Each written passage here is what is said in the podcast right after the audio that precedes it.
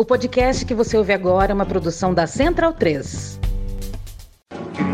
Cristo Redentor, braços abertos sobre a Guanabara.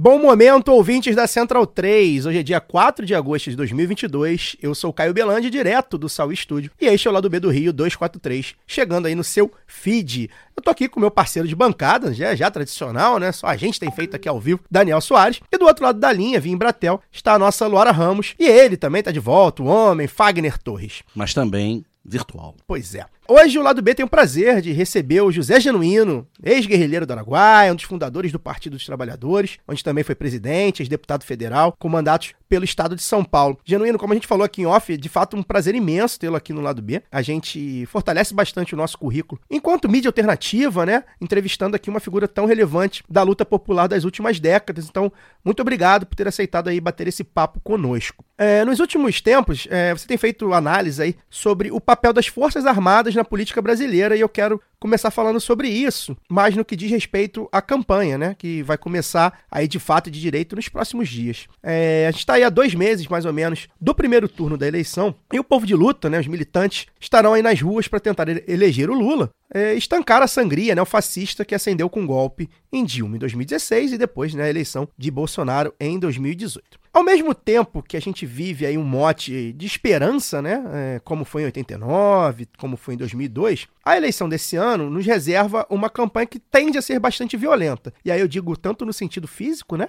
É, de agressões que têm acontecido em atos né, do PT, como no sentido ideológico. E aí eu estou falando principalmente desse ataque ao sistema eleitoral brasileiro, que tem sido verbalizado, né, personalizado na figura do Jair Bolsonaro, mas que a gente sabe é incentivado e, na verdade, enfim, controlado essa narrativa aí pelas Forças Armadas. Então, eu queria perguntar para você, Genuíno, como é que você analisa uma campanha do do Lula, né? Do PT, da esquerda, ou enfim, da Frente Democrática como um todo, neste momento em que as Forças Armadas estão efetivamente no poder, né? Eles estão de fato no poder e subindo o tom nos ataques, eh, principalmente à democracia que a gente conhece. Bem-vindo. Olha, é um prazer falar com vocês. E vocês iniciam o debate já colocando uma questão palpitante. Eu costumo dizer que a gente vive um momento crucial. Não é para ilusões nem para ingenuidades. Porque o que aconteceu em 2016 foi produto de um processo histórico.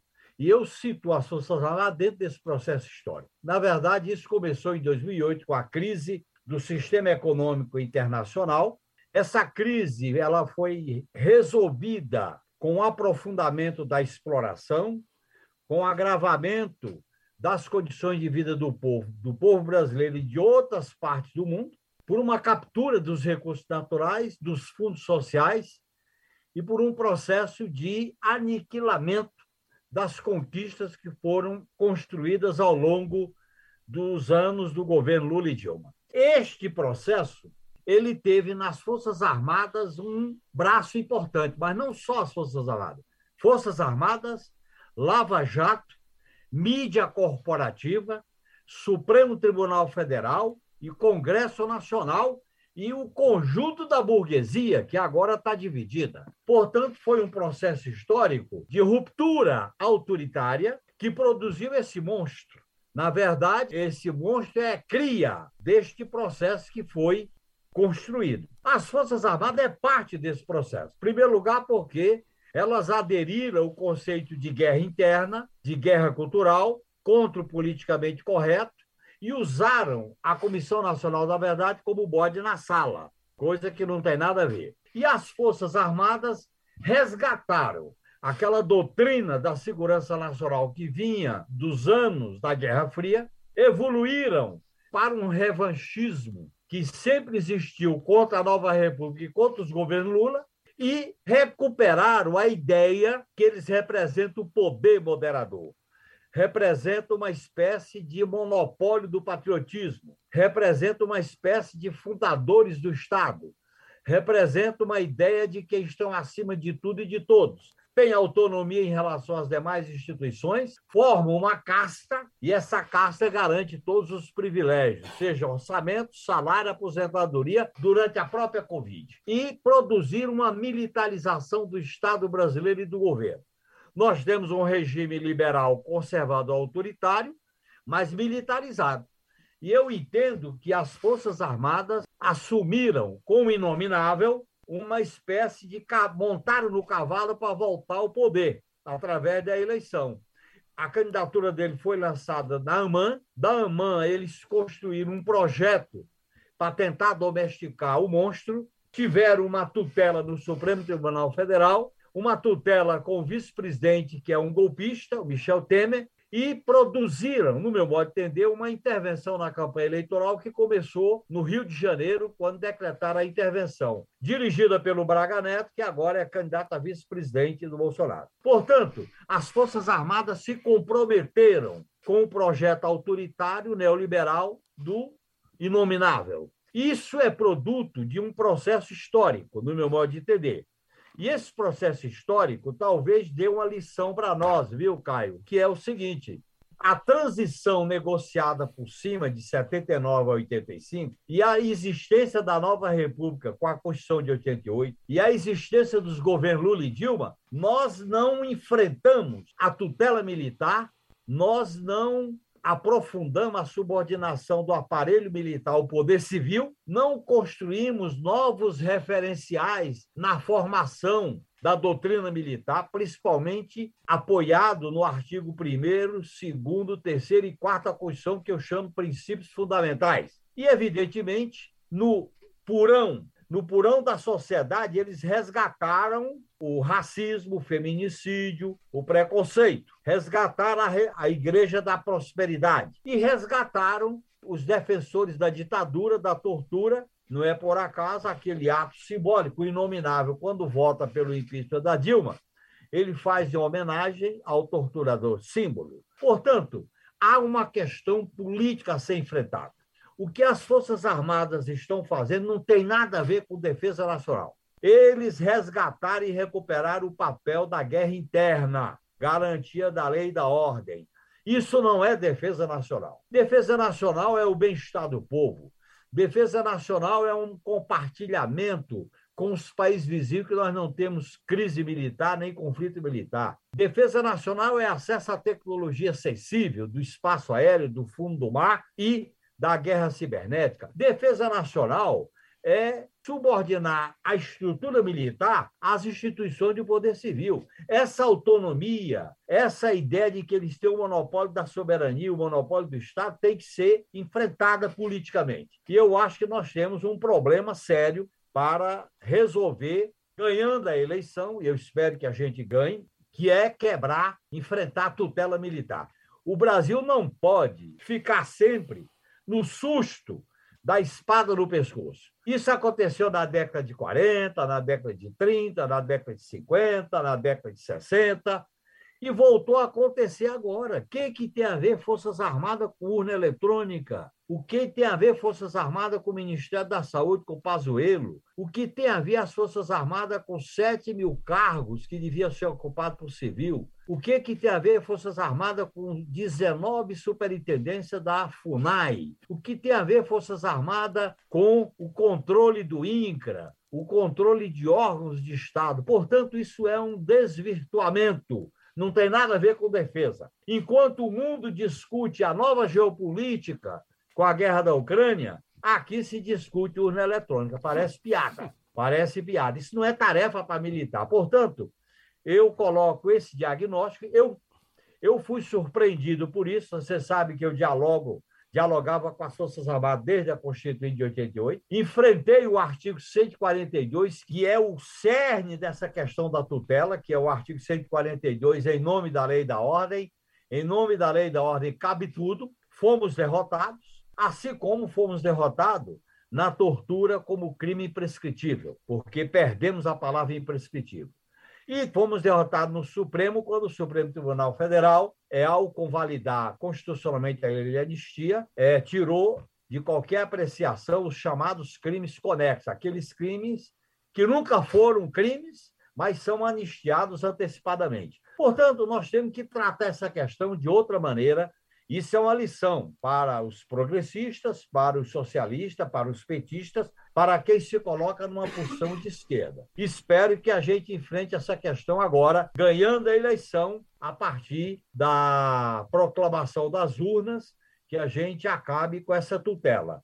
É claro que eles trabalham com ameaças. Veja bem, é claro que as condições para um golpe são muito difíceis, mas se cria ameaça, se cria a ideia de ganhar tempo, se cria a ideia de manipular com um desfile do 7 de setembro. E essa proclamação do 7 de setembro que eles fazem é equivocada. Nós defendemos a soberania nacional e, a independência, mas o que é soberania nacional?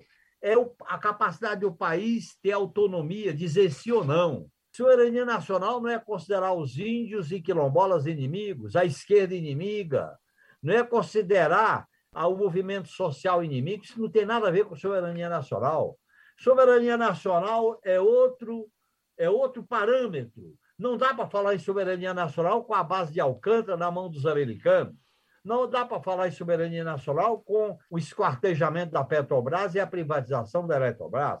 Não dá para falar em soberania nacional com essa escandalosa concentração de renda que, durante a pandemia, vários bilionários entraram na lista daquela revista Forbes. Isso não é soberania. Portanto, nós temos que abrir um debate sincero sobre o Brasil que queremos. E o Brasil que queremos é sem ameaça, sem medo, sem susto, sem espada, sem ilusão, que tem sempre um protetor para dizer o que deve ser feito. Portanto, não devemos pedir licença nem permissão para disputar a eleição, ganhar, tomar posse e governar com um programa democrático popular. Obrigado, Genuíno. É... Bom, boa noite. Aqui é o Fagner falando. Eu quero só reiterar aí nossa satisfação de estar conversando contigo. E eu tô, eu tô realmente dividido, porque a minha primeira pergunta, ela, ela, ela ia num outro, num outro lugar né, da nossa entrevista, mas diante da sua resposta, da sua primeira resposta, eu acho que eu vou segurar essa pergunta que eu faria mais para frente e agora vou fazer uma outra, que na verdade ela não é nem minha. É, eu queria que você soubesse, tá, Genuíno, que quando a gente anunciou você nas redes, uma militância, sobretudo jovem, foi extremamente empolgada com a sua participação aqui com a gente e eu recebi muitos relatos e muitas mensagens de pessoas que agradecem a você pela sua história de vida e pela sua história de militância e a grande maioria deles militantes jovens, né? nem todos eles necessariamente petistas, mas que pediram para frisar. E uma dessas pessoas que entrou em contato comigo é a Giovana Zucato, que é uma cientista social, amiga nossa e que é colunista do lado B Notícias, que é o programa que nós temos às terças aqui. Ela pediu para que eu fizesse a seguinte pergunta a você. E aí eu vou pegar o gancho dessa sua primeira resposta para fazer então, e depois eu faço a minha outra pergunta em outro momento.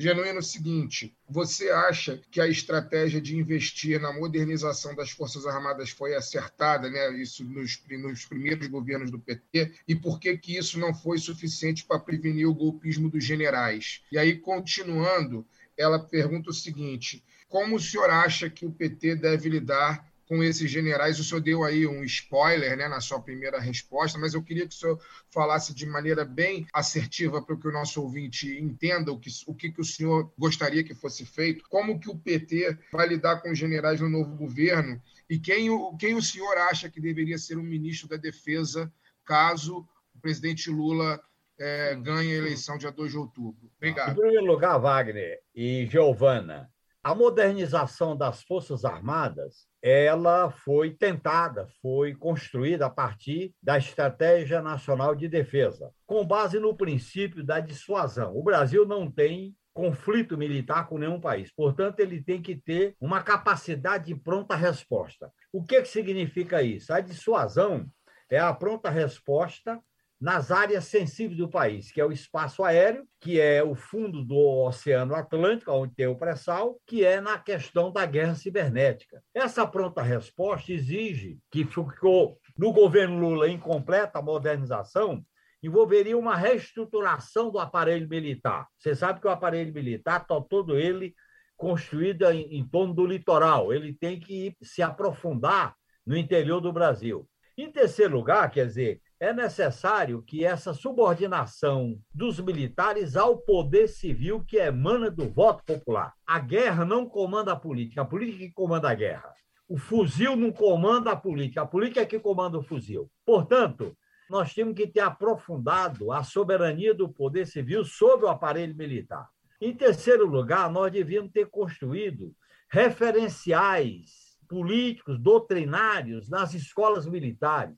Por exemplo, eu, eu volto a dizer para vocês, os princípios fundamentais da Constituição de 88, que está no artigo 1 2 3 e 4, tinha que ser a base de uma interação dos militares com a sociedade para quebrar essa visão doutrinária do inimigo interno, da guerra interna, da guerra cultural e contra o politicamente correto. Portanto, eu acho que esse corporativismo foi mantido. Inclusive, o Brasil é um dos poucos países que tem justiça militar permanente. Você ter justiça militar em momentos especiais de conflito, tudo bem, mas permanentemente, como tem o STM e as auditorias militares, é um equívoco. E você tem um corporativismo que não foi inteiramente quebrado, eles, nós convivemos com ele. E eu acho que faltou, na nossa experiência de governo, que essa modernização se desse também no plano da política.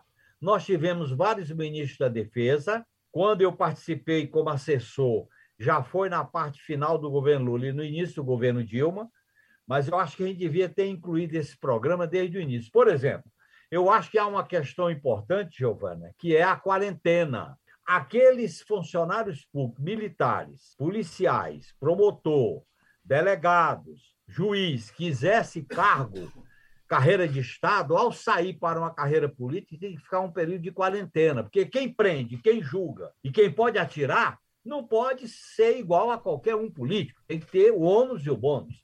E eu acho que são coisas desse tipo que nós devemos ter, enfrentar. Eu acho que hoje eu entendo que a primeira coisa é subordinar o aparelho militar ao poder civil, coisa que não acontece agora porque os militares militarizaram o governo e o Palácio do Planalto e o Estado. Então, subordinar a soberania popular. Segundo, colocar um civil no Ministério da Defesa. Eu acho que isso é fundamental. Um civil no Ministério da Defesa. Foi o golpe do golpista Temer que colocou um general no Ministério da Defesa. Terceiro, a garantia da lei da ordem, a chamada GLO, tem que se tirar das Forças Armadas. A segurança pública é força. Forças Armadas têm, segundo a teoria é, do capitalismo, teoria do Estado capitalista, é o monopólio da violência. Você não pode misturar a violência com força. Força, sim, você previne, você atenua, você está presente, você acompanha. Agora, a segurança pública no Brasil virou uma questão de violência. Só ver o que acontece, por exemplo, nas comunidades das grandes cidades, em especial no Rio de Janeiro, porque é uma espécie de estado de guerra permanente. Nós temos que acabar com isso aí. Violen é, segurança não é um estado de guerra, isso tem que ser mudado. Eu acho que nós nos equivocamos na, na operação Minustah do Haiti, que eu acho que ali se criou uma espécie de expertise e doutrina de guerra interna. Ali tinha que ser resolvido com políticas públicas, não com presença de militares, que era a composição da Minustah, que o Brasil dirigia a Minustah. Então, eu acho que nós temos que enfrentar essa questão. Por exemplo, hoje, uma parte dos militares estão ganhando tempo para segurar o inominável enquanto der, outros podem querer uma aventura, outros podem querer manter a boquinha com os cargos de 7 mil cargos no governo, e a, a chamada reserva e a família militar se considera os donos da pátria e da verdade. É tanto que eles produziram aquele documento, Brasil 2035, que é uma espécie de autonomia militarista autoritária, quer dizer, para um projeto de país, qual é a legitimidade das Forças Armadas de definir um projeto de país? Quem define o projeto do país são os partidos que disputam a eleição. E é o povo que legitima pelo voto ou pela soberania direta. Então, essa questão, no meu modo de entender, nunca foi enfrentada. É tanto que a Constituição, a todas as constituições republicanas, as seis que vêm da proclamação da República até a de 88, consagra esse princípio da tutela militar, que é em nome da lei da ordem. E durante o período do Império, nós sabemos que as forças policiais eram as ordenanças e as milícias. E as Forças Armadas, particularmente o Exército, se formou em dois grandes acontecimentos. Um que foi o massacre de Canudos e o outro que foi a Guerra do Paraguai. Portanto, nós temos que é, vamos dizer assim, memorizar essa história. Não é porque a gente queira, queira o ressentimento. Eu sou a favor da memória e não do ressentimento. A memória é importante porque ela esclarece o presente e o futuro. Portanto, nós temos uma grande tarefa que é fazer uma profunda alteração nos padrões constitucionais e legais que este governo aprofundou com uma visão autoritária, fundamentalista, negacionista,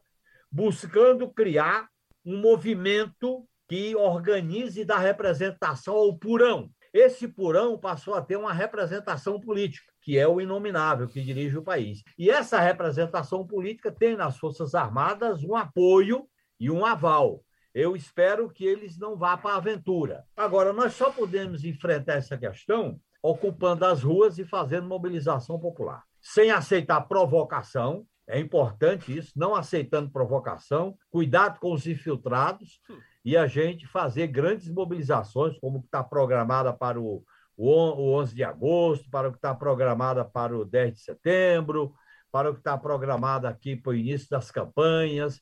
É desta maneira que a gente pode enfrentar.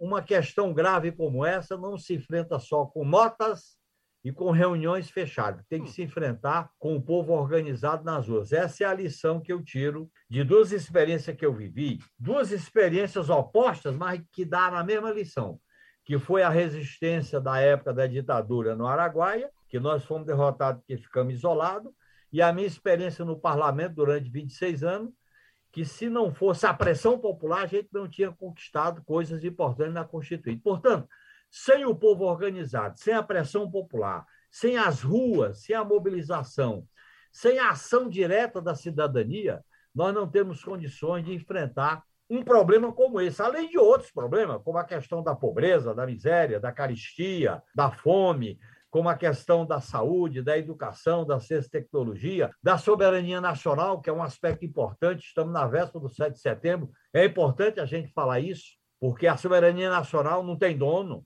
Não adianta os militares quererem ser dono da soberania nacional. O inominável querer utilizar o 7 de setembro como se fosse dono do 7 de setembro. Que absurdo é esse? A bandeira brasileira não tem dono. Isso é um absurdo. Nós temos que fazer essa disputa.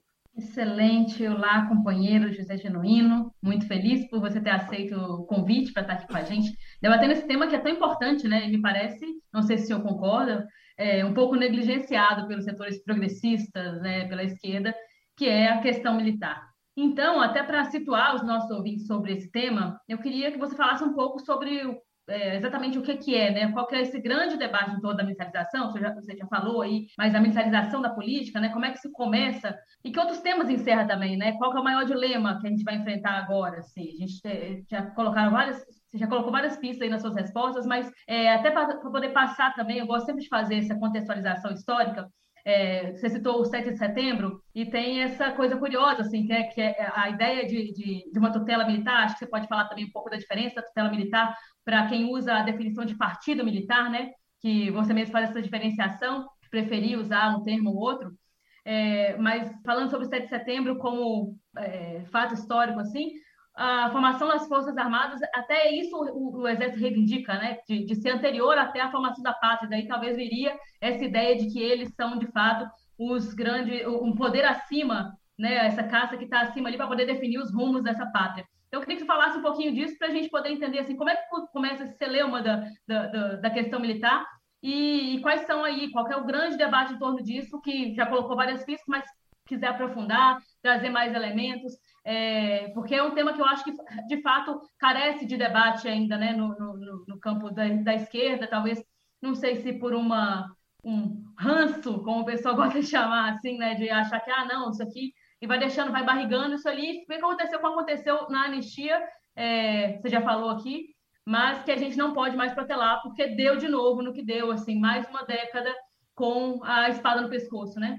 Luara, é, em primeiro lugar, você tem razão. As forças progressistas de esquerda e as forças institucionais do poder civil têm que tratar a questão militar para conhecer, para saber o que queremos das Forças Armadas e para estabelecer a soberania popular que se expressa no voto e que se expressa nos plebiscitos, referendos em relação às Forças Armadas. Quando eu, eu coloco a questão da tutela militar, ela é mais profunda do que o Partido Militar. Partido Militar é uma denominação frágil, porque o Partido Militar, ou Partido Fardado, é uma algo circunstancial e até isso é um pouco condescendente com eles. Na verdade, as Forças Armadas se consideram fundadoras da nação e do Estado. Não é por acaso que tanto o Exército como a Marinha utilizam as datas de, seu, de suas origens, é de 1658, a Guerra dos Guararapes, e de 1567, na Guerra de Expulsão dos Franceses do Rio de Janeiro. Portanto, eles se consideram como fundadores da nação e do Estado. É, nesse sentido, nós temos que enfrentar o mito do poder moderador.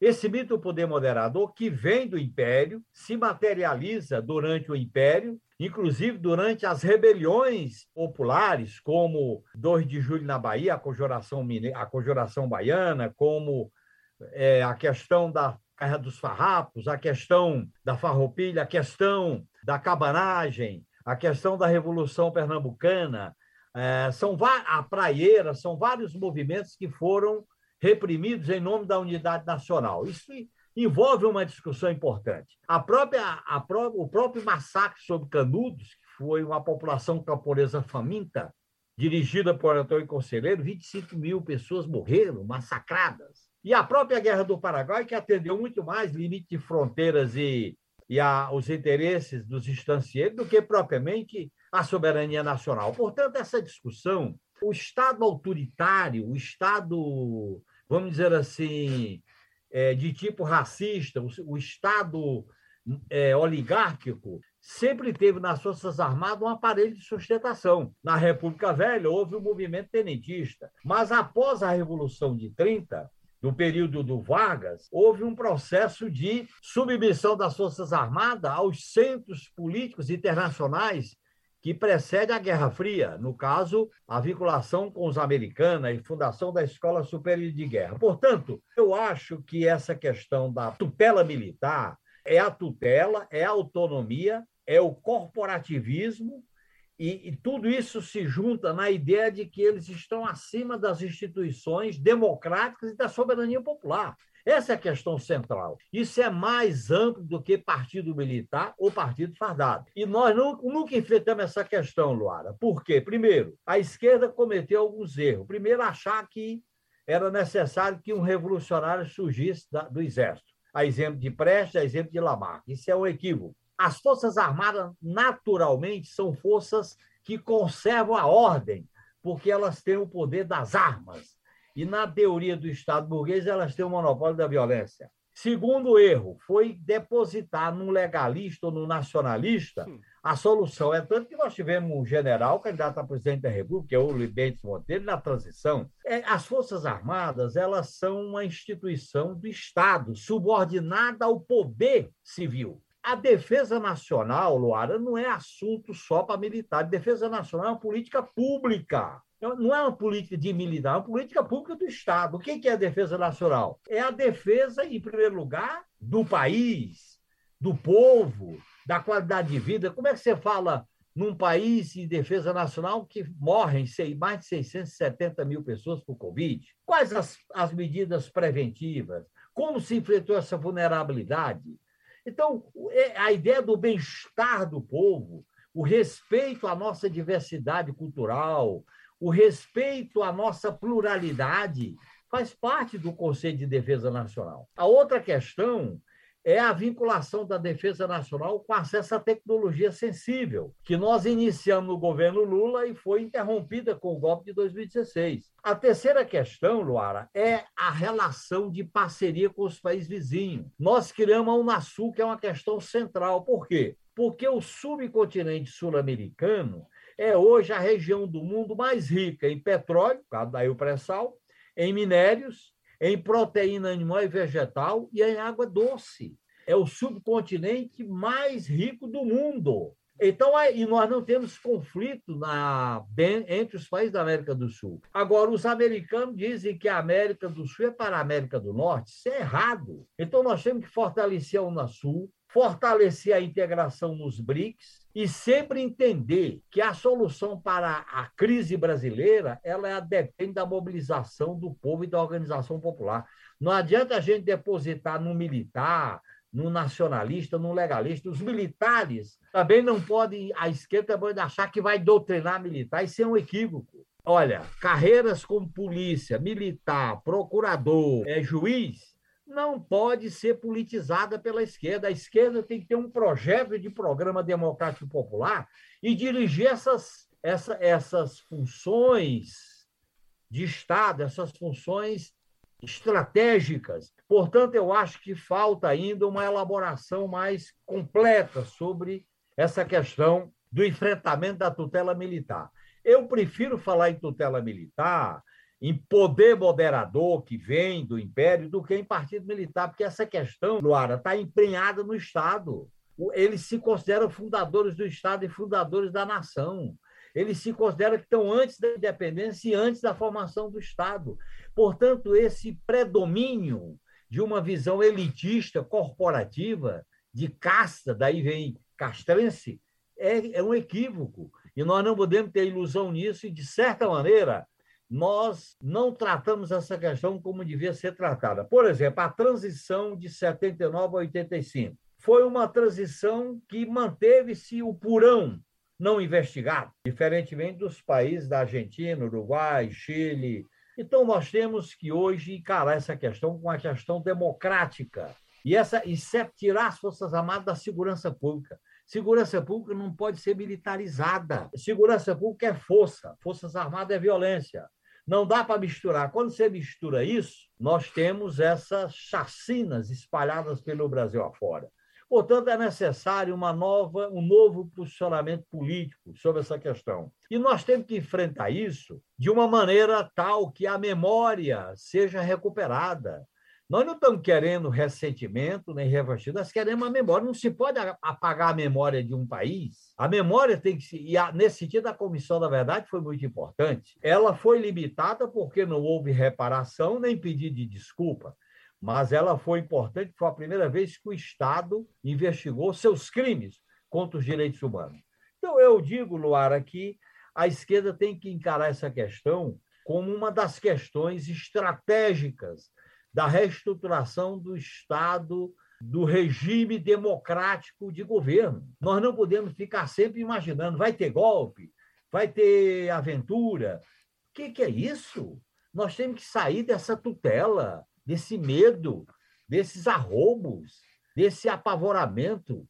Um país do tamanho do nosso, com a riqueza que tem, com a diversidade que tem, com a, a projeção que teve no mundo, já teve, não pode ficar à mercê de um grupo de militares investigando urna eletrônica, como estão fazendo agora sobre o código de acesso. Isso não é. Os militares tinham que gastar seu tempo é com a ciência militar, com os novos desafios da defesa no mundo, com a nova geopolítica mundial, e não gastando tempo com acesso ao código das urnas eletrônicas. Isso é para cumprir o mando do inominável. Isso é uma vergonha, no meu modo de entender, que nós temos que criticar com toda a contundência. Genuíno Daniel falando aqui. É, 20 anos atrás, em 2002, quando Lula venceu a eleição presidencial pela primeira vez, lembro de acompanhar as notícias. Na época, você era, era tido como um interlocutor dos militares, né, na- do PT, com os militares. E oito anos mais tarde, na transição para o governo Dilma, você foi nomeado assessor do ministro da Defesa, na época o Nelson Jobim, mais tarde o Celso Amorim. É, queria saber como foi a experiência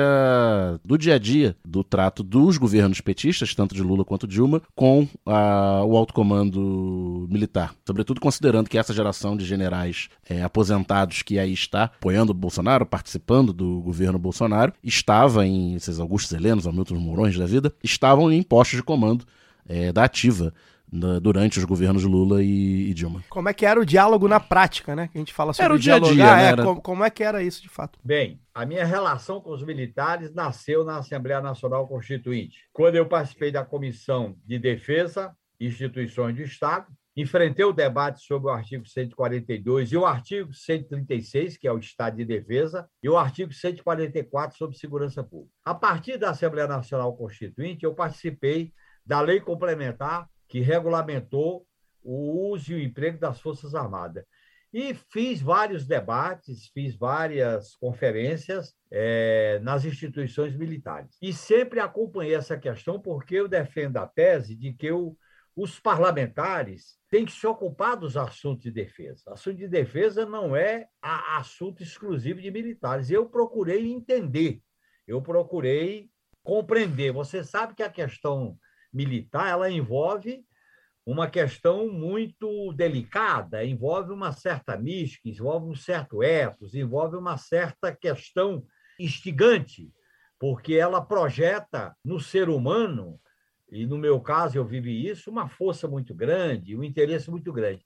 Mas eu tratava dessas questões muito sozinho, não havia respaldo nem no Congresso, nem na maioria da bancada do Partido dos Trabalhadores, nem no Partido dos Trabalhadores. Portanto, é mais ou menos aquela história, deixa de lado. Só que deixar de lado não funcionou, porque veio o revanchismo que estava preservado desde a transição pactuada por cima. Esses oficiais, alguns deles eu digo francamente que eu me surpreendi. Eu não imaginava o que alguns assumiram. O Heleno, sim. Ele, inclusive, foi punido durante o governo Lula por causa da política dele em relação aos índios. E ele saiu do Comando Militar da Amazônia na época do Nelson Jobim, ministro da Defesa. Os demais, eu não imaginava que chegasse ao ponto que chegaram. Nesse sentido, eles apresentavam uma ideia, por exemplo, em relação à Estratégia Nacional de Defesa. Eles concordavam, mas não assimilaram. Nós tivemos um, um nós, nós não tivemos o tempo necessário, porque começamos a tratar essa questão no final do governo Lula, porque nós iniciamos de uma maneira muito defensiva e burocrática. É tanto que o primeiro-ministro da Defesa, o Viegas, foi demitido por causa de uma crise militar que envolvia a fotografia do Herzog com o general Buquerque. Depois veio o vice-presidente, o Alencar, que era uma, uma figura fantástica, mas não como ministro da Defesa. Depois veio o Valdir Pires, que teve a crise dos controladores de voo, a crise da, do espaço aéreo.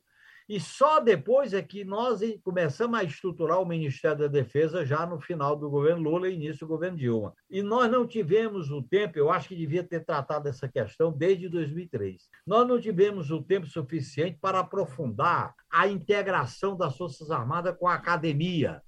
E eu acho que isso era muito importante do ponto de vista do ensino de história, de filosofia, de ciências sociais, de geografia, e as academias tratarem dos assuntos militares propriamente dito a reestruturação do aparato militar, das organizações militares, também não se processou.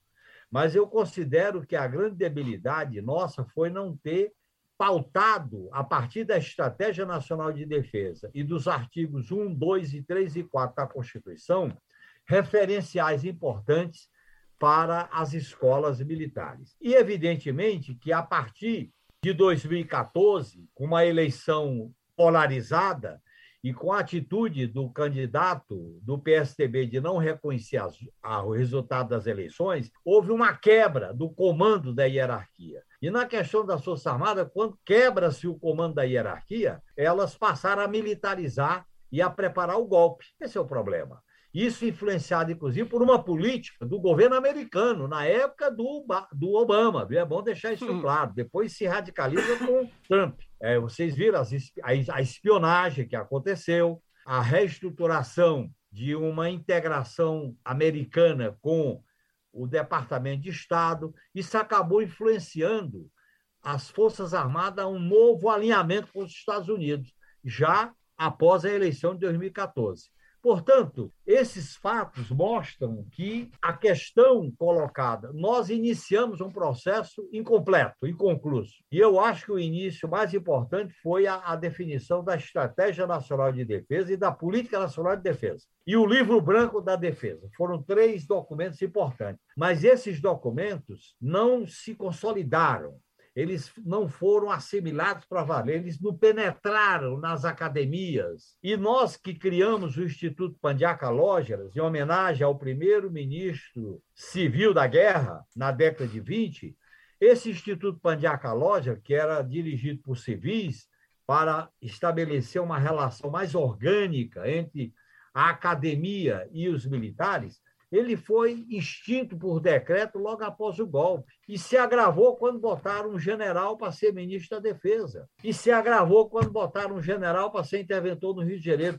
Aí a militarização foi a galope. Então, são lições que a gente deve agora aproveitar para discutir. Nós iniciamos um processo que ficou inconcluso. E é necessário que a gente trabalhe mais aprofundadamente sobre o que queremos e para que serve as Forças Armadas. Eu já disse, coloquei aqui alguns princípios. No fundo, defesa nacional é uma política de Estado, uma política pública. É para diminuir vulnerabilidades. O Brasil não tem um inimigo nem uma guerra.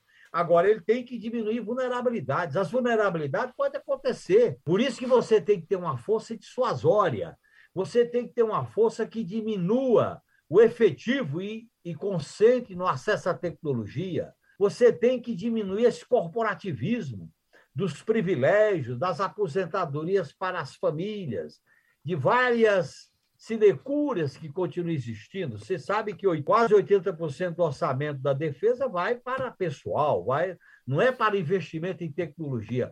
E defesa no mundo hoje é investimento em tecnologia sensível. E nós tentamos recuperar a, o ciclo do combustível nuclear com a, o projeto do submarino de propulsão nuclear.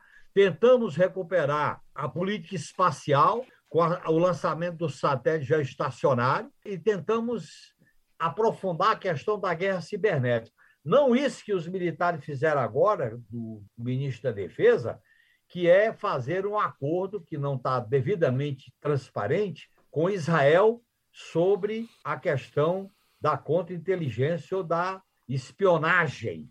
Não é assim que se faz, não é dessa maneira. Portanto, eu acho que esse bunker não foi enfrentado devidamente. E eles fortaleceram para concluir com o Gabinete de Segurança Institucional. Como vocês sabem, ele foi, ele foi extinto no governo Dilma, ele foi recriado no golpista Temer, e ele agora é um, é um grande poder sob o comando do general Heleno, que controla a BIM, o Serviço Secreto das Três Forças, o COAF e as P2 das polícias militares. Portanto, é um superpoder dentro do que eu chamo de tutela militar, dentro do que eu chamo de resgate do mito do poder moderador. Peço licença para dar uma pausa no programa e passar os nossos recadinhos. Agora, a Aurelo aceita Pix, a primeira e única plataforma que remunera os podcasters a cada play e parceira do lado B, abriu essa nova forma de apoio rápido e fácil. Você apoia o lado B a partir de R$ reais e tem direito a conteúdo exclusivo e pode, de acordo com a faixa de apoio, participar dos sorteios de brindes. Se você já é apoiador pelo Padrinho ou pelo PicPay, migre para Aurelo. Quem quiser colaborar com a gente sem aquela regularidade mensal, pode fazer o pix para ladobdorio@yahoo.com. O sorteio para apoiadores do lado B é um oferecimento da Camisa Crítica. Ouvinte tem 10% de desconto no cupom Lado B no site www.camisacritica.com.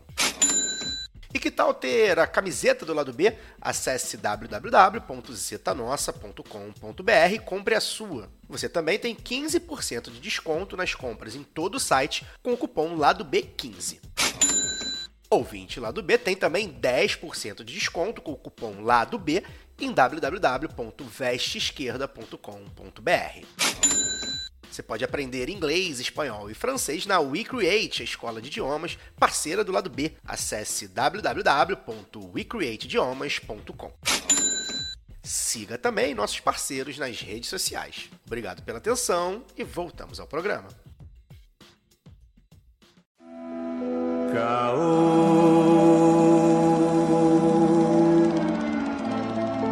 Le, le, le, le,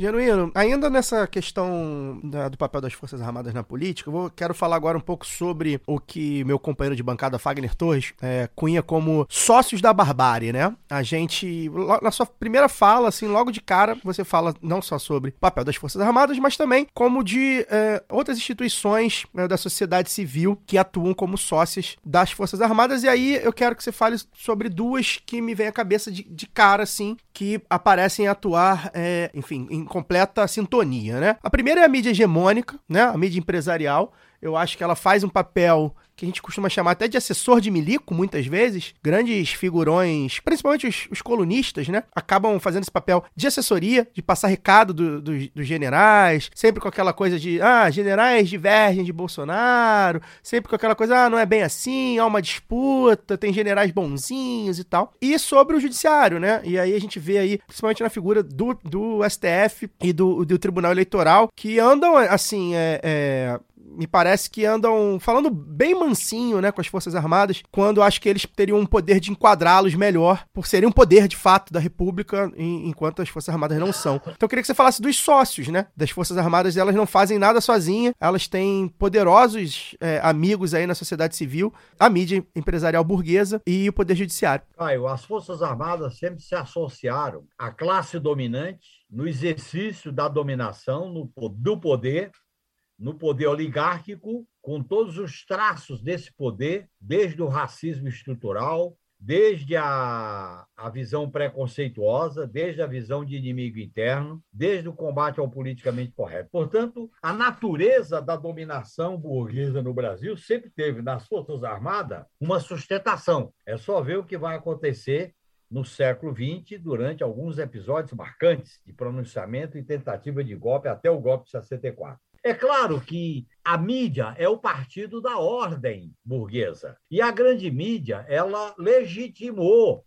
Primeiro, que ela legitimou a ditadura militar dos anos 60, dos anos 70. Segundo, a transição pactuada foi negociada com o, o chefe militar Leônidas Pires Gonçalves, com o aval da grande mídia. E o próprio golpe de 16 teve o aval da mídia corporativa, porque o elemento chave para isso foi a cultura política da Lava Jato.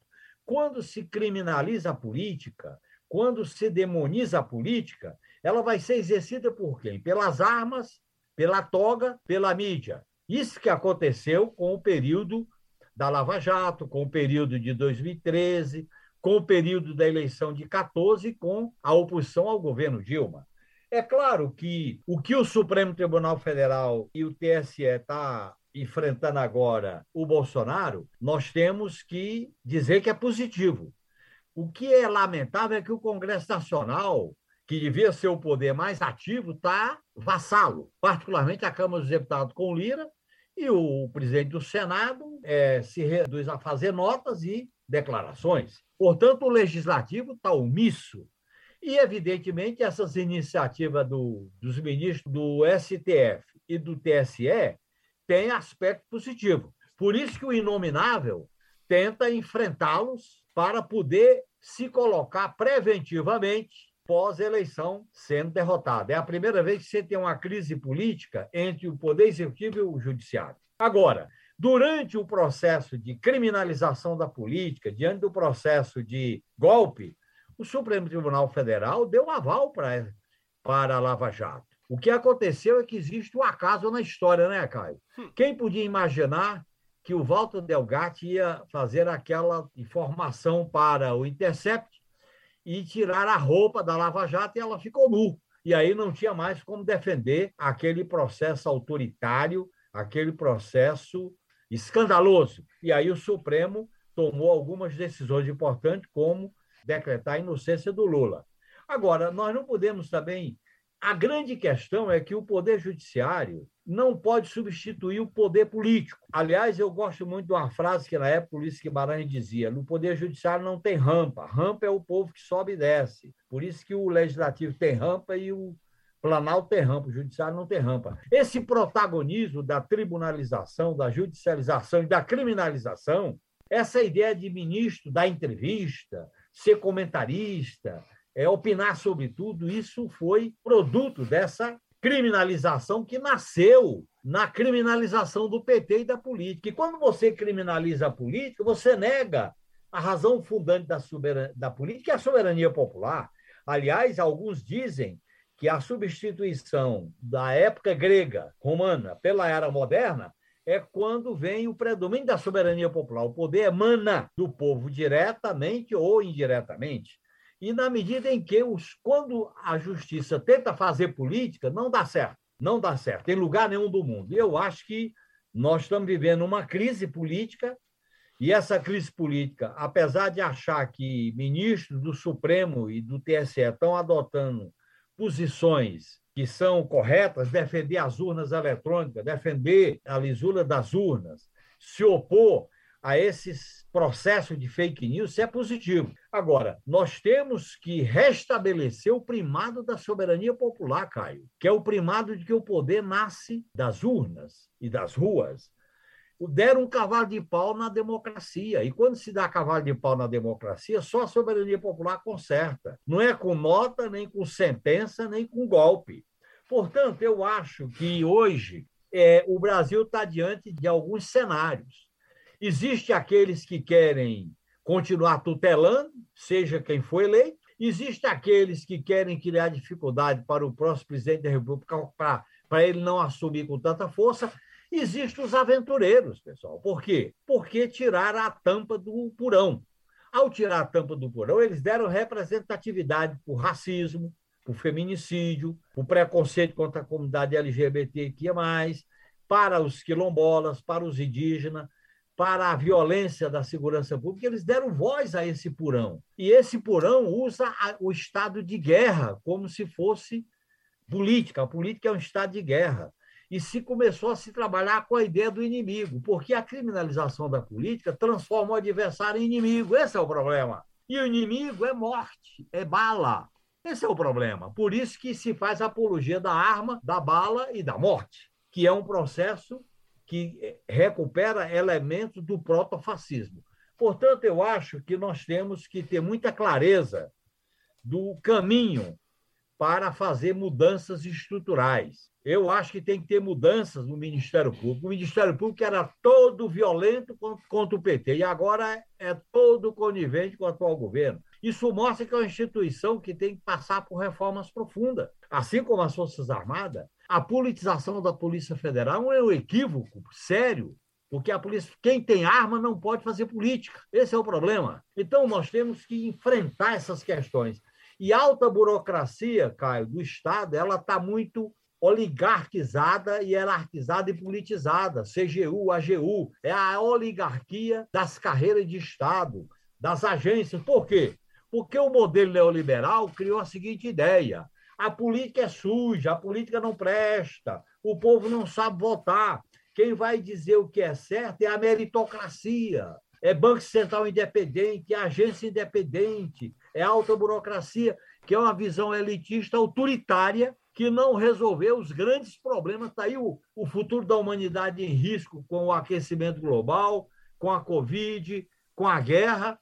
E aí? Essa é a questão. Portanto, nós temos que apresentar outros parâmetros, outros referenciais para enfrentar essa crise estrutural, sobre, não só sobre o futuro do Brasil, como o futuro da humanidade. Perfeito, Genuíno. Agora a gente vai ampliar aí os assuntos, muita coisa para a gente falar. A gente tem aqui um quadro que é a pergunta do apoiador, né? O apoiador do lado B do Rio, o pessoal que financia uh, o nosso programa, né? Do nosso financiamento coletivo, lá do grupo do Telegram. E aí o Ismael Silveira, de Macapá, olha aí, tá vendo como o lado B do Rio tá no Brasil inteiro, mandou uma perguntinha, eu vou botar aqui. Salve, Genuíno, tudo bem? É, a dúvida que eu tenho para tirar com o senhor, na verdade é a mesma dúvida que eu tenho com todos os ícones de esquerda que acabaram caindo durante o processo de, do mensalão, da Lava Jato, mas principalmente do mensalão, como o senhor, o Zé Dirceu, enfim é que acho que é impossível que vocês não tenham sentido um certo nível de abandono é, dos movimentos sociais e do próprio Partido dos Trabalhadores durante o mensalão. Então eu queria saber se o senhor chegou a racionalizar sobre isso. Porque na época a gente falava, ah, não pode reagir porque precisa mostrar respeito às instituições, entre aspas. Precisa manter a governabilidade, enfim. Chegou no momento da gente dizer que foi um erro. Né, não ter reagido, porque aquele processo acabou abrindo caminho para o golpe contra Dilma, para a prisão do Lula e para a eleição do Bolsonaro agora. Então essa é a minha dúvida. O senhor já chegou a uma conclusão do porquê não houve uma forte mobilização no início do processo do mensalão para evitar as prisões arbitrárias e ilegais contra os senhores? Olha, em primeiro lugar, essa é uma pergunta intrigante. Eu compreendi e compreendo o que aconteceu. O mensalão foi o laboratório da Lava Jato, do golpe da Dilma e da prisão do Lula. E como esse laboratório foi montado? Você sabe que a denúncia era 40 ladrões e faltava o Alibaba. Quem era o Alibaba? O Lula. Dos 40 ladrões, ficaram 15, 13 ou 15, foram condenados. E transformaram o mensalão, que nunca provaram mesada para deputado, nunca provaram, quebraram o sigilo de todo mundo, Aquilo ali, como o próprio tesoureiro do partido colocou publicamente, foi financiamento de campanha eleitoral da eleição de 2004 para as prefeituras e municípios. E, evidentemente, aquilo ali foi primeir, o primeiro grande movimento para tentar desestabilizar o PT e o governo Lula. Por que, que o PT não enfrentou adequadamente? Primeiro, porque a gente estava influenciado por uma espécie de cruzada moralista. Essa ideia da moral, essa ideia da vingança, essa ideia de que a luta de classe existe transformações sociais e políticas, e não moral. A ética é uma coisa, a moral é outra. A outra questão é que aquilo ali a gente não compreendeu, o PT não compreendeu devidamente o que estava acontecendo, achou que dava para virar a página, não virou página. Em terceiro lugar, porque apesar da, deles não provarem nada, por exemplo, no meu caso, eu só fui, eu fui condenado porque assinei legalmente dois empréstimos, cumprindo a regra do PT e do, e do Estatuto, empréstimos que foram registrados na contabilidade da Justiça Eleitoral e pagos, e pagos. Os Ediceu não encontraram nada, disseram que a função que ele exercia era responsável, o domínio do fato. O Delube, tesoureiro do partido, mostrou que houve financiamento é, não contabilizado para a campanha eleitoral. Não há testemunha nenhuma, não há delação nenhuma colocando provas concretas mas havia o espetáculo. Aquilo ali foi a grande, a grande experiência da espetacularização da justiça. Aquela cena dos juízes entrando com a capa preta, o relator do mensalão deitado numa cadeira, fazendo pose. Aquilo ali era um espetáculo. E aquele espetáculo foi feito na véspera da eleição de 2012. E o que, que eles achavam? Que com aquilo ali ia derrotar o PT. O que, que aconteceu? O Lula elegeu o Haddad e elegeu a Dilma. Aí eles disseram: não, mantendo as regras da democracia liberal, ele vai vencer todas, vamos prendê-lo. Por isso que eles não aceitaram o Lula ser ministro da Casa Civil da Dilma e prenderam o Lula. E eles pregaram que tinha que acabar com o PT. Vamos acabar com essa peste. Foi um senador do PFL que proclamou essa frase. Portanto, houve uma grande ofensiva para criminalizar o PT. Só que a criminalização do PT teve um, no rastro dessa criminalização entrou muita coisa criminalização dos movimentos sociais, criminalização da esquerda. Eles projetaram nas manifestações de 2013, que se iniciou de maneira legítima, mas eles começaram a, a hegemonizar, pedindo a volta dos militares. Aquilo ali colocou a esquerda na defensiva. Por quê? Porque o PT, ao ganhar a eleição em 2002, nós saímos das ruas, saímos da sociedade e ficamos muito na institucionalidade. Quando veio a crise dos movimentos de 2013, a gente estava fora das ruas e dos movimentos sociais. Foi um erro. Nós confiamos muito na institucionalidade do parlamento e da própria Constituição e das leis oriundas da Constituição de 88. Então, nesse sentido, eu acho que o mensalão foi uma grande operação para atingir o PT e a militância do PT e quebrar a direção que era o presidente do PT, o ex-presidente e chefe da Casa Civil, o tesoureiro do PT e o presidente da Câmara, João Paulo Cunha. E eles queriam chegar no Lula, mas não chegaram, porque o Lula fez uma campanha de 2006 com aquela palavra de ordem, mexeu com o Lula, mexeu comigo, ganhou a reeleição, 2006, fez um governo mais avançado do que o primeiro mandato, e aí elegeu a Dilma e o Haddad. Aí eles ficaram enlouquecidos, por isso que prepararam o golpe. O golpe da Lava Jato e o golpe da, da conta Dilma foi preparado nos laboratórios do Pentágono, do Departamento de Justiça americano, da PGR, do laboratório da, de ministro do STF, de, ministro, de juiz. O Moro era assessor da ministra Rosa Weber, do mensalão. O procurador do Paraná, é, Fischer, era assessor do relator do mensalão, que eu prefiro não citar o nome. Portanto, aquela engrenagem estava sendo alimentada, é, incentivada naquele processo.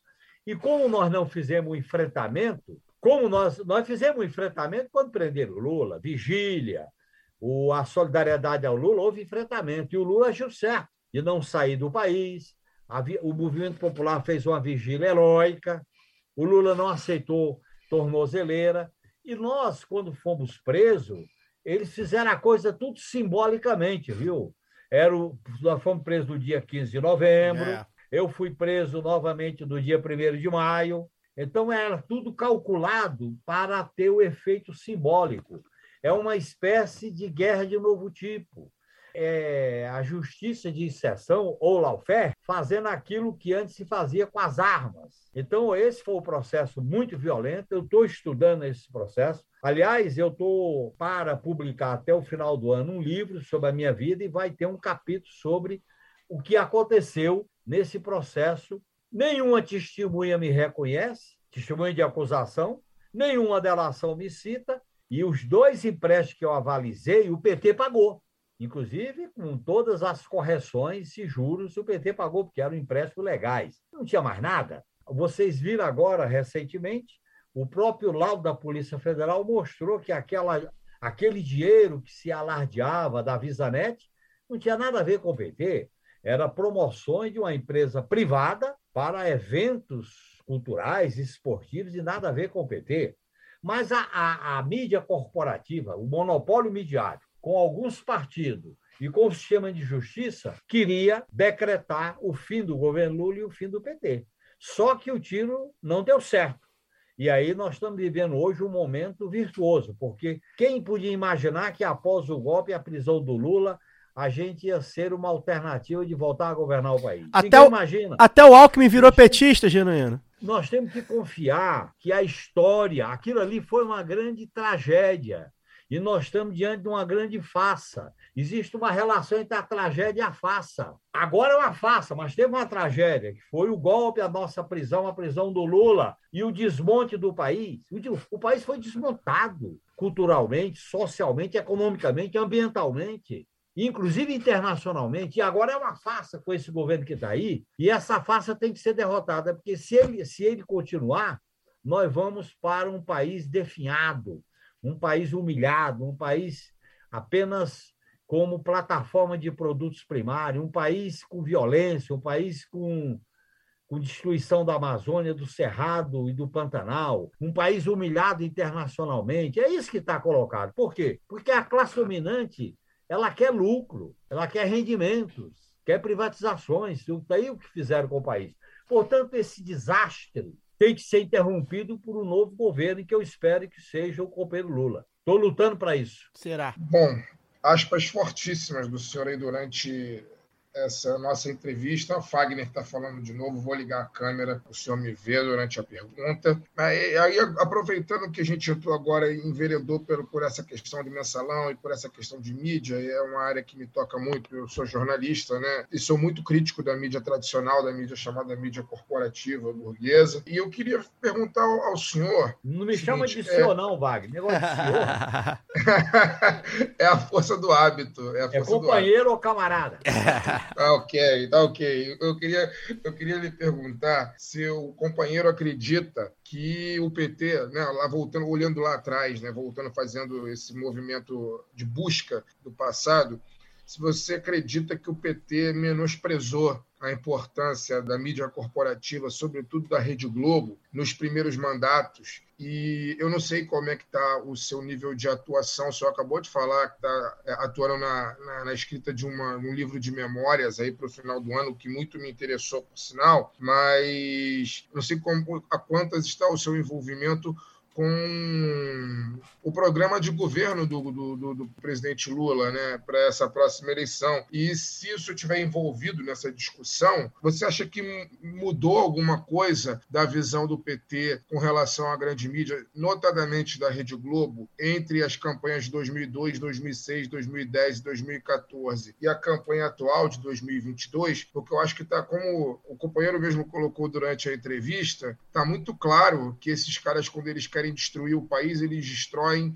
sem muito sem nenhum pudor, né? Para poder atingir o lucro dos rentistas e tudo mais, eles foram até as suas vias de fato na consumação do golpe de Estado em 2016. A gente, né, o que não faltam é exemplos de como a Globo foi por exemplo, eu estou citando muito a Globo porque é a maior empresa de comunicação do país, né? Mas, Mas daqui a pouco você tem que citar outra, meu.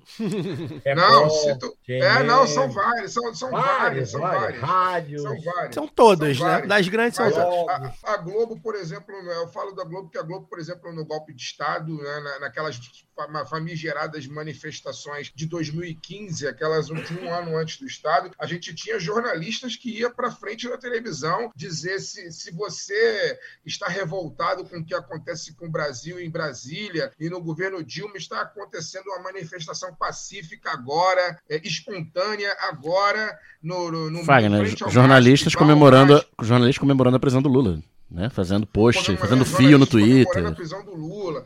Momento então, histórico. Eu queria, eu, o que eu queria saber de você, Genuíno, é se vocês acham, você, o senhor, você acha que o PT é, ele menosprezou, ele imaginou que pudesse de alguma maneira é, domar a sanha golpista da Rede Globo, tradicionalmente golpista da, Rede Globo e dos demais meios de comunicação brasileiros, e se essa visão mudou, né? Se não, não há risco de de repente menosprezar de novo, como por exemplo não tocar na discussão da regulação da mídia, da, da democratização dos meios de comunicação e etc e tal, ficar com pudor, porque sempre que isso é falado, óbvio, né, eles logo colocam um fantasma da censura, dizendo que o PT quer censurar a mídia, quer acabar com a mídia livre, etc e tal. Na verdade, é um, isso tudo é um jogo de interesse deles, né? Como que você vê isso? Acha que houve menosprezo, então, no passado? Se não houve, ou se houve, como você vê hoje essa questão, levando em consideração que eu acho que o ano que vem, mesmo com Lula se elegendo,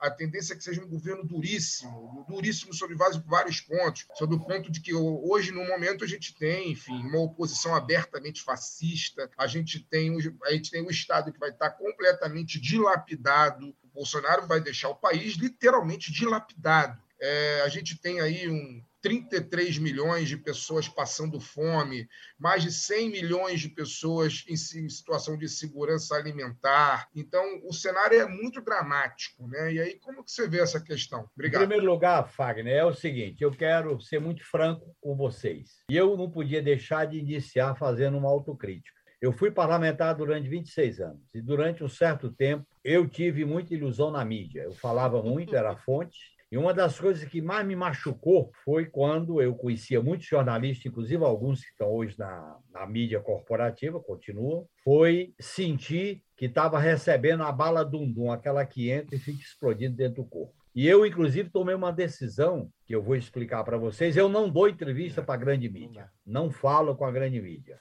É uma posição de princípio. E eu acho que, eu, eu como eu estou fazendo uma alta avaliação, eu acho que o PT foi ingênuo, o PT não compreendeu a necessidade de fazer a disputa política, e nós achávamos que a mídia corporativa, a gente usava aquele negócio, não, o controle é do controle remoto, que é um equívoco, é uma ilusão. E, no meu modo de entender, nós praticamos uma ilusão porque a gente devia ter remontado o que aconteceu na Constituinte. Você sabe que uma das grandes batalhas da Constituinte foi o capítulo da comunicação. Sim. Nós perdemos com a relatora Cristina Tavares e eles ganharam com a ABERT, mas nós paramos a comissão. Por isso que todos os princípios do, do capítulo da comunicação social dependem de lei. E essas leis nunca foram regulamentadas porque não tem, é um empate. Né? E eu vivi esse dilema. Vivi e enfrentei na Constituinte. E essa foi uma das razões que levou o PT a assinar a Constituição, mas votar contra. Então, eu estou querendo, com isso, dizer para vocês que o PT não soube enfrentar esse problema. Eu participei desse não enfrentamento, porque tinha ilusões, hum.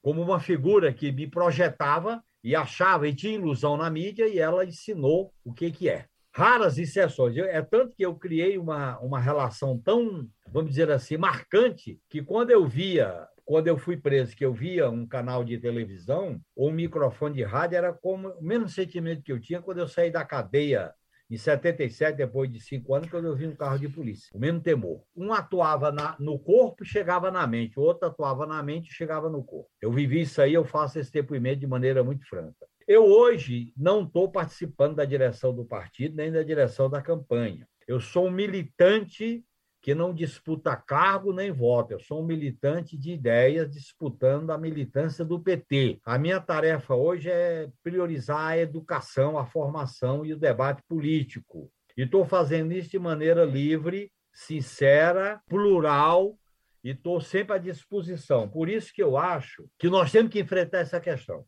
Por exemplo, é claro que a regulamentação da mídia exigia coro de três quintos, que era emenda constitucional. Por isso que eu retomei a ideia da Constituinte. Agora, nós devíamos ter fortalecido a mídia pública, a empresa pública de mídia. Nós não devíamos ter estimulado a perseguição às rádios comunitárias. Nós tínhamos que ter tido uma disputa política em relação aos programas de televisão e disputar. Nós ficamos muito acomodados para ser muito franco para vocês. Fica muito acomodado e quando você se acomoda nas instituições e ganha o governo por voto, essas instituições ou você transforma ela ou elas te derrubam ou te cooptam. E eu acho que esse problema aconteceu. Como é que nós vamos enfrentar isso agora? Eu não posso falar pela campanha do Lula nem pelo PT. Eu não estou na direção, apesar de ter sido presidente do PT. Agora, eu acho que esse. Existe, ô Fagner, algumas tutelas que nós temos que enfrentar. Uma eu já falei que é a tutela militar. A outra é a tutela da mídia. E hoje as condições são mais favoráveis para enfrentar a tutela da mídia. A internet possibilita isso. O que, o que existia na época da ditadura, que era a imprensa alternativa, hoje são os blogs, são as comunidades que se formam. E nós temos que, com a revolução tecnológica nessa área, nós temos que projetar uma disputa. Eu parto de um conceito fundamental, Fagner, que você deve saber melhor do que eu. A informação é um bem público da cidadania. A informação não é propriedade do mercado nem do Estado. A informação é tão importante para o cidadão como é comer, como é dormir, como é respirar o ar, como é ter um emprego. É a informação não pode ser propriedade dessa ou daquela televisão, desse ou daquele governo. Por isso que eu, eu trabalhei muito na Lei Geral de Acesso à Informação. O Lula está correto em revogar todos os sigilos de 100 anos do governo do inominável, mas nós temos que continuar avançando com essa ideia de que a informação é um bem público da cidadania, porque como é que você exerce a cidadania se você não tem a informação? E eu acho que nós temos que reelaborar um projeto de futuro para radicalizar a democracia, não só através do processo de democracia participativa, do orçamento, como também através da democracia direta e semidireta. Você sabe que um dos. Eu, eu defendo que nesse processo de transformação do Brasil, nós vamos ter que passar por uma Assembleia Nacional Constituinte necessariamente. Porque nós não vamos poder fazer todas essas mudanças por reforma constitucional. Tem que haver plebiscito revogatório e tem que, certamente, no processo, não é em 2023, nem após a eleição, que nós vamos para isso. Mas nós vamos ter que reformular as instituições da relação das instituições democráticas com a sociedade, porque a Constituição de 88 foi violada, violentada, e ela hoje é uma capa sem muitos conteúdos, com exceção dos artigos 1, 2, 3 e 4. A partir do quinto, começa a dilapidação, inclusive com essa história de prisão em segunda instância. Então, eu sou favorável a uma mudança profunda na nossa relação com a mídia. Eu acho que o Lula aprendeu com isso. A, a experiência que ele viveu aprendeu muito, porque ele, ele viu como foi a caçada contra ele. Então, eu acho que nós estamos calejados. Agora, você sabe, Fábio, tem uma lição, tanto para isso como para outros temas. O PT, o PT aprendeu com erros, com vitórias e com êxitos. Agora, uma coisa é certa, a margem de confiança do, do povo no PT é muito grande no Lula. Mas isso é uma faca de dois gumes. A margem de manobra é muito estreita e a gente caminha no fio da navalha. Ou caminha, tem que ter muito cuidado, porque a margem, de, a margem de paciência do povo é muito estreita. Nós não podemos decepcionar nem frustrar o povo. Nós temos que iniciar um governo com resultado concreto para melhorar a vida do povo. Olha a crise da Argentina, olha a crise do Boric no Chile.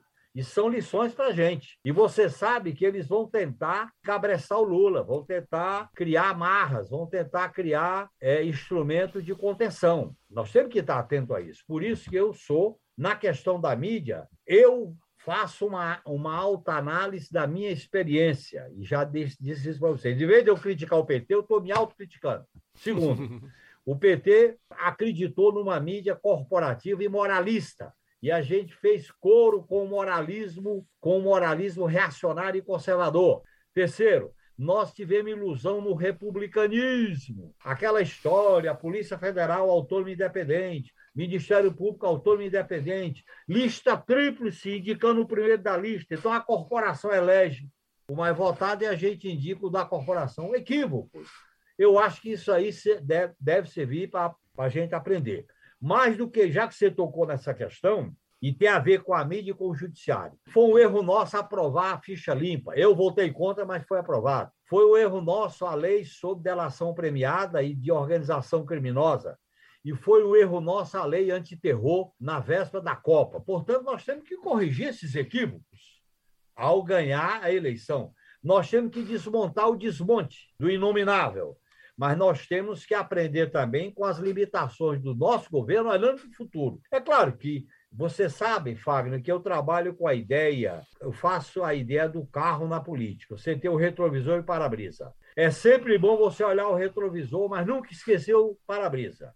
Você tem que ter o para-brisa que é para caminhar para frente, é o futuro. Você não pode olhar para o passado. Você não faz política com saudosismo nem com ressentimento. Você faz política olhando para frente, mas não pode deixar de olhar o retrovisor para não cometer erros e não cometer equívocos, como nós já vivemos. Nós temos uma experiência. E eu acho que o PT é uma grande obra política do Brasil. A maior. É um orgulho de ser um dos fundadores do PT. 42 anos de história não é qualquer coisa. Imaginar o Lula com essa força, pessoal, isso é, hoje o Lula é a liderança popular maior que tem no mundo. Isso é um ativo político, isso é coisa fantástica. Nós não temos o direito, Fagner, de ser pessimista. Nós temos o dever de ser otimista e construir o futuro, porque abre-se uma janela de oportunidade para, para nós, para o povo e para o país. Que Brasil nós queremos? Nós queremos um Brasil feminista, um Brasil negro e negra, um Brasil quilombola, um Brasil da comunidade LGBTQIA+, um Brasil da mídia democrática, um Brasil da classe trabalhadora que está penalizada, um Brasil sem a mortandade que acontece nas comunidades das grandes cidades, um Brasil que volte a sonhar com a cultura, com a soberania. Esse é o Brasil que nós sonhamos. E a política, você sabe, Fagner, ela não é feita sem desejo, vontade, sem aquilo que o Paulo Freire proclamava, o verbo esperançar. Nós temos que resgatar a esperança e o sonho como razão de ser da política. Eu estou movido por isso, para não ser subserviente a uma mídia canalha, safada, medíocre, que você sabe que os jornais da mídia corporativa tem uma hora lá que diz e o mercado? O mercado não tem CPF nem CNPJ, mas define o que qual é o estado do mercado. Nós temos que nos livrar disso. Nós não podemos aceitar a soberania do mercado, a soberania do Banco Central Independente, a soberania do teto de gasto. Não dá. Por isso que nós vamos ter que fazer um governo de transformação e de mudanças profundas. E você sabe que eu tenho um ditado: para fazer omelete, nós temos que quebrar ovos.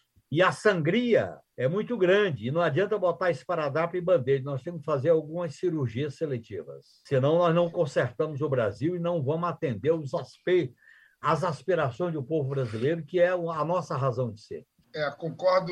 É, enfim, não estou aqui no papel de concordar e discordar, né? Meu papel aqui é perguntar, mas já, mas aqui eu tomo a minha liberdade de dizer que concordo com a resposta e acrescentando, assim, acho que o grande terror, na verdade, é, da, da burguesia nacional, da burguesia brasileira, das burguesias brasileiras, sobretudo da burguesia midiática, é que isso que você falou do, do Partido dos Trabalhadores. O partido, do, eu não sou filiado ao Partido dos Trabalhadores, embora vote no Partido dos Trabalhadores desde meu primeiro voto, mas o Partido dos Trabalhadores, na minha leitura jornalística, na minha leitura de um observador da, da sociedade, é a experiência, é a maior experiência popular é, do Brasil no século XX. É a maior, a maior concretização de experiência popular, de formação de experiência popular no século XX, de política no Brasil. É um partido que nasce de operários, que nasce de camponeses, que nasce de intelectuais, que nasce de artistas, que nasce de religiosos, né?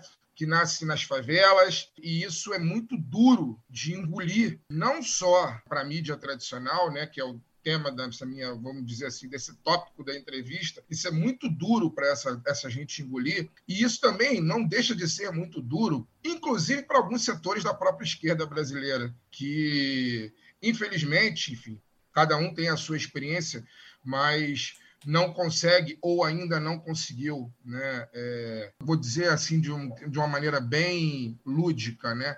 tocar o coração do povo como o PT conseguiu nesses 40 anos, 42 anos, né, quase. Então, eu, eu, eu falo isso com a tranquilidade de alguém que não é filiado ao Partido dos Trabalhadores, mas que conhece a história e que tem a origem é, a, a, minha origem, hoje eu sou jornalista, mas eu sou filho de uma torneira mecânica, de um casal de torneiros mecânicos do Sindicato dos Metalúrgicos do Rio de Janeiro. Então, para mim não dói nem um pouco. E eu acho que nem se eu, nem, mesmo que eu não fosse um eleitor petista, não doeria também nem um pouco admitir que, enquanto estrutura de movimento político popular, o PT é a maior experiência brasileira, pelo menos no século XX. Eu não vou nem dizer em todos os tempos, mas no século XX eu não tenho dúvida. Obrigado pela resposta, Jamil. Fagner, mas eu queria só um, um, acrescentar uma coisinha. Eu acho que o PT é uma grande experiência histórica. E você sabe que nós estamos numa campanha de uma frente muito ampla. No meu modo de entender, está ampla demais. E eu defendo que o PT organize um bloco de esquerda dentro da frente. Tem um bloco de esquerda para ganhar a eleição e governar. E eu acho que esse bloco de esquerda tensionar, exigir um bloco de esquerda com os partidos de esquerda, com os movimentos sociais, com a intelectualidade de esquerda, para fazer o governo acontecer. Porque o governo Lula será um governo efervescente. E esse governo tem que enfrentar a tutela militar, eu já falei, a mídia, a tutela do mercado, a tutela das privatizações, do teto de gastos e viabilizar direitos sociais. E nós não vamos fazer isso só com o Congresso. Tem que ter Lula, Congresso e ruas. O povo tem que votar e não sair das ruas. Essa é uma lição, Fagner, que eu tirei da minha experiência no parlamento. Aliás, eu aprendi nas duas experiências de minha vida, duas experiências díspares, que eu aprendi uma coisa. A minha experiência na resistência do Araguaia e a minha experiência no parlamento. Uma, eu fiquei isolado e, fui, e fomos derrotados. Na outra, nós a confiamos na institucionalidade e fomos derrotados. Ou a gente aposta no povo organizado, mobilizado e consciente, ou então nós não vamos fazer transformações profundas no Brasil. Eu nunca esqueço, Fagner, aí eu termino, que essa resposta você me estimulou. Quando eu fui preso, você sabe que eu fui preso na ditadura e na democracia. E quando eu saí da Sim. prisão da Papuda, eu falei um dia com o Antônio Cândido, que era um companheiro muito firme, ele disse: eu estava um pouco abatido e ele disse: Levanta a cabeça, Janine. Vocês fizeram uma revolução social no Brasil porque botaram o povo no orçamento. Foi daí que surgiu essa história de botar o povo no orçamento. É. Ele sabia todos os programas de cor. Aí ele disse: Mas vocês cometeram dois erros. Tem que ganhar o coração e a mente do povo e vocês não ganharam. É. Segundo erro: a classe dominante brasileira é autoritária, escravocrata, racista e violenta. E vocês tiveram ilusão nela. E eu nunca esqueço essas palavras do grande Antônio Cândido, falou isso com 98 anos de idade. Um dos maiores intelectuais brasileiros de todos os tempos. É isso Simplesmente aí. isso. Genuíno, prazerzaço bater esse papo. Foi um, foi um, enfim, mistura de aula de história com uma conversa, uh, sei lá, num, num ambiente de, de, militância e num, ambiente de aprendizado, de troca. Eu me arrepiei. Inclusive do lado bem, porque Genuíno uma... não dá entrevista para mídia corporativista burguesa, é, mas dá entrevista uma... para mídia alternativa. Claro. É isso, uma, uma conversa que anima, né? Que eu acho que no fundo, no fundo, a militância, a gente precisa de ânimo, a gente precisa de ânimo. E essa conversa aqui, ela nos anima a continuar sonhando e continuar lutando, enfim, continuar crendo que as nossas utopias são possíveis e que a gente, é... enfim, que é isso que o Jamiano falou é o que a gente precisa enquanto coletivo fazer né? Se a gente quer viver num país justo, num país digno, num país que respeite as pessoas, que a vida valha mais do que o dinheiro, né? Que não seja aceitável que morram poucas pessoas de Covid. Não, simplesmente não tem que morrer ninguém de Covid. É, a gente vive num país que aceita que algumas pessoas morram. Né? Então, eu acho que se a gente quer um, um país diferente disso, a gente precisa de ânimo, né? A gente precisa de ânimo para poder seguir em frente.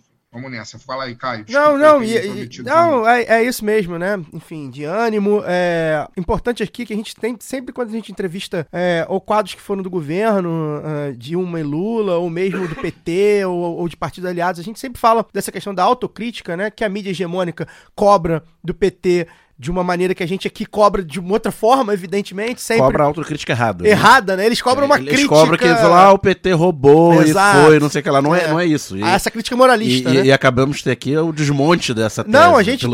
A gente teve aqui, Genuíno, assim, é, eu costumo perguntar, de, ser, ser direto nisso, e acho que nem precisou, assim, você fez, fez essas autocríticas, enfim, do seu ponto de vista também, como você não fala pelo partido, é, e foi ótimo, assim, ao mesmo tempo revigorou para o futuro, para a gente pensar no novo, no, no, é, um novo governo Lula, que, que, a gente espera, a gente vai fazer acontecer aí. Foi realmente um, um, prazer, acho que os ouvintes vão gostar muito desse papo, foi um papo muito amplo, a gente conseguiu abordar tudo. Muito obrigado pela Agora, sua... Eu queria, eu queria colocar... Pode finalizar, já pode, já pode finalizar, já pode colocar o que você quiser aí. Não, eu queria colocar o seguinte, você sabe que a, a, a classe dominante tem uma maneira peculiar, é, oligopólio, oligopolista, preconceituosa de dominar. Ela mata e culpa a vítima. É aquela história do Nordeste que a gente usava muito. A oligarquia mata e manda uma coroa de flores para a família da vítima.